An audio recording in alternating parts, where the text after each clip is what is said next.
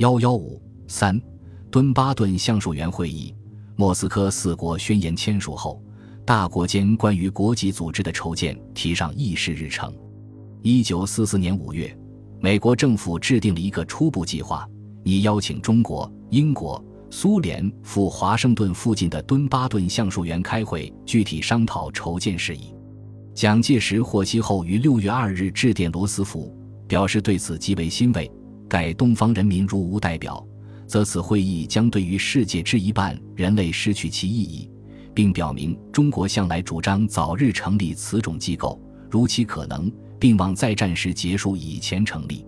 但由于苏联以尚未与日本开战为由，不愿与中国坐在一张会议桌上，最后会议只得采取开罗会议模式，即第一阶段为美、英、苏三国会议，第二阶段为美、英。中三国会议，七月十日，魏道明将这一安排报告重庆，蒋介石批示应可赞成。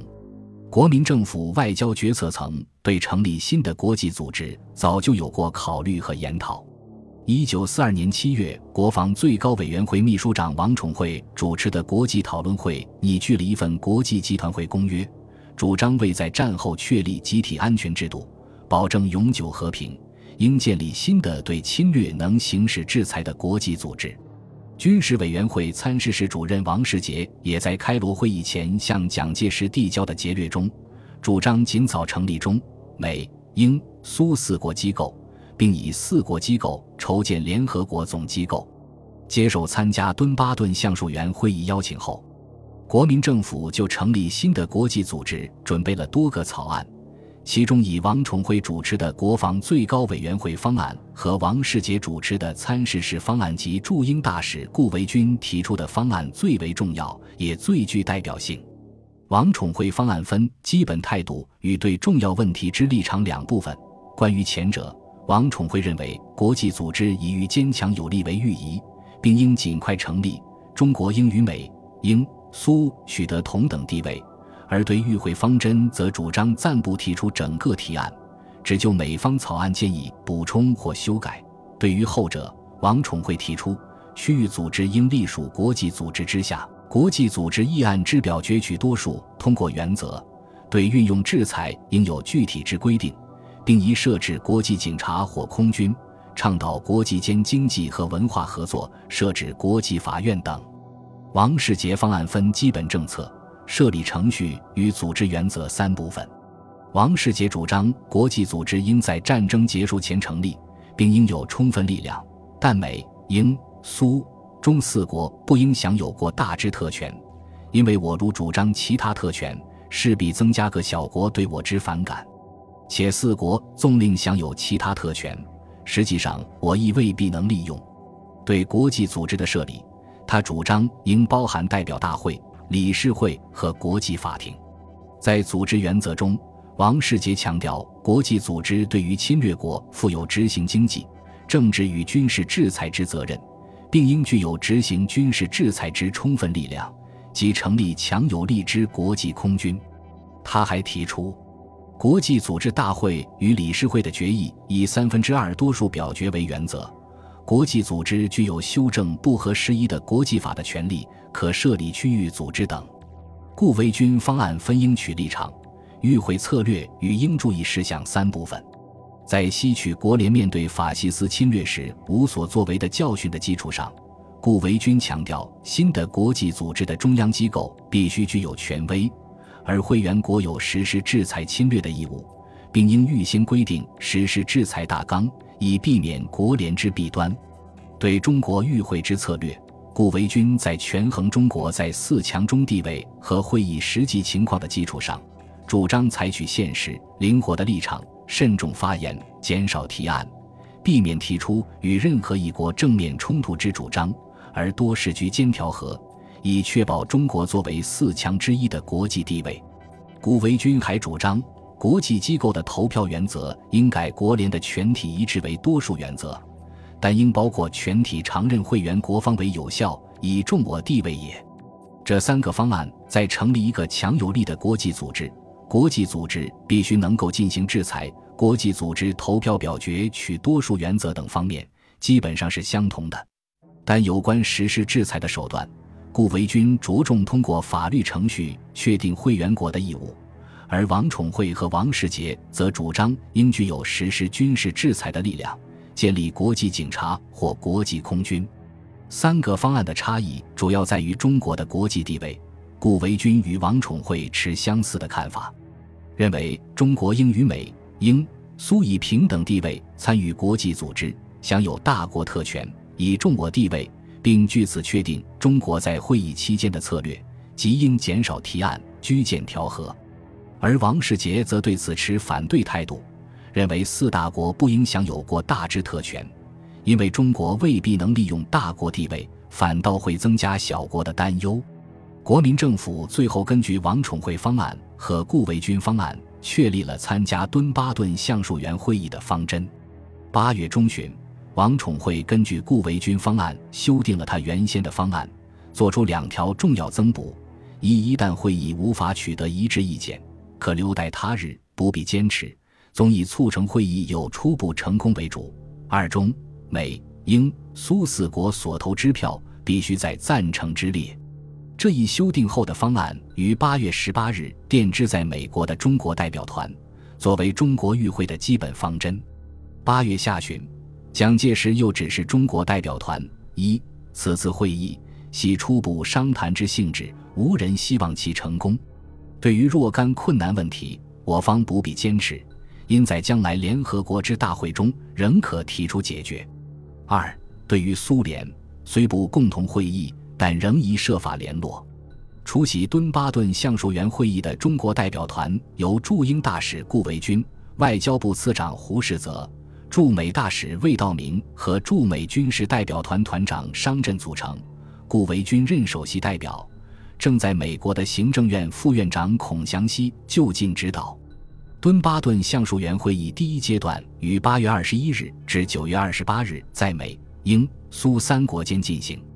虽然由于苏联与美、英之间在安全理事会常任理事国否决权行使范围和会员国资格问题上无法取得共识，但三国还是在基本问题上达成一致。新的国际组织名称为联合国。联合国设四个基本机构，即大会、安全理事会。秘书处和国际法院，大国在安全理事会中有常任席位。大会重要决议由会员国三分之二多数票通过，一般决议以简单多数决定。对于中国代表团无缘会议第一阶段，中国代表团感到非常失望。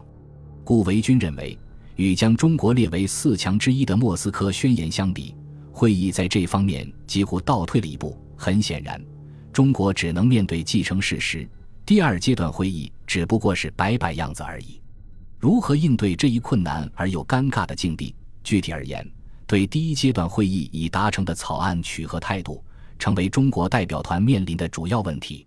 在这一问题上，中国代表团中出现了意见分歧。驻美大使魏道明、代表团空军专门委员毛邦初等认为，三国草案与中国的实际需要相差甚远。中国应该提出自己所有的建议，与美、英两国进行从容不迫的讨论。不论美、英或者苏联的代表有无可能接受，中国要表现出愿意为会议做出充分的贡献。因此，不能让第二阶段会议草草了事。但顾维钧认为，这一立场是不切实际的。根据现实之国际情势与我国之地位，我方对于该建议书四不宜坚持修改或拒绝同意。因为一方面，三国草案需要补充之处故多，但其业已列入者，对于我国之权益，似尚无不利之点；另一方面，美英两国参加第二阶段会议，主要是为了维护中国的声望，而不是听取重要意见，所以为了装点门面而延长会议的做法是不可取的。故维钧主张，中国代表团应该做出适当的妥协，最终。代表团根据顾维钧的意见，决定取现实的态度。我方主要目的在促成此次会议之成功，使四国能提出一国际和平安全机构方案。在此次会议，原系初步商谈性质，一切现实不能解决之问题，仍可留待将来联合国全体会议中提出讨论。是以我方对于各项问题可不必坚持，并可借以表示我国爱好和平基于各友邦合作之精神。但对于和平安全机构之重要意见，我方仍应提出并详为说明。一则可使世人明了中国之正义立场，二则又作为将来在大会中或将再行提出之章本。同时，我国现实处于四强之一之地位，必须维持。代表团决定，在第二阶段会议期间，以补充意见的方式向美英表明中国的看法。中美英三国参加的第二阶段会议于九月二十九日举行开幕仪式。十月三日上午。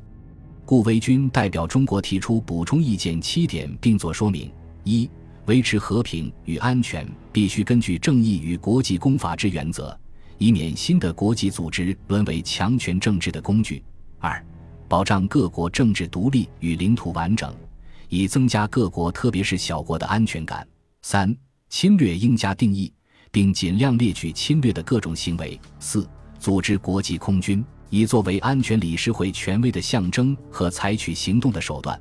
五、国际公法的方针与修订应由大会倡导，以有利于推进符合国际公法原则的安全。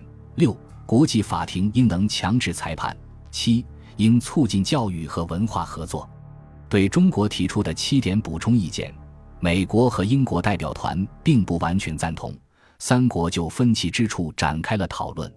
对于第一点。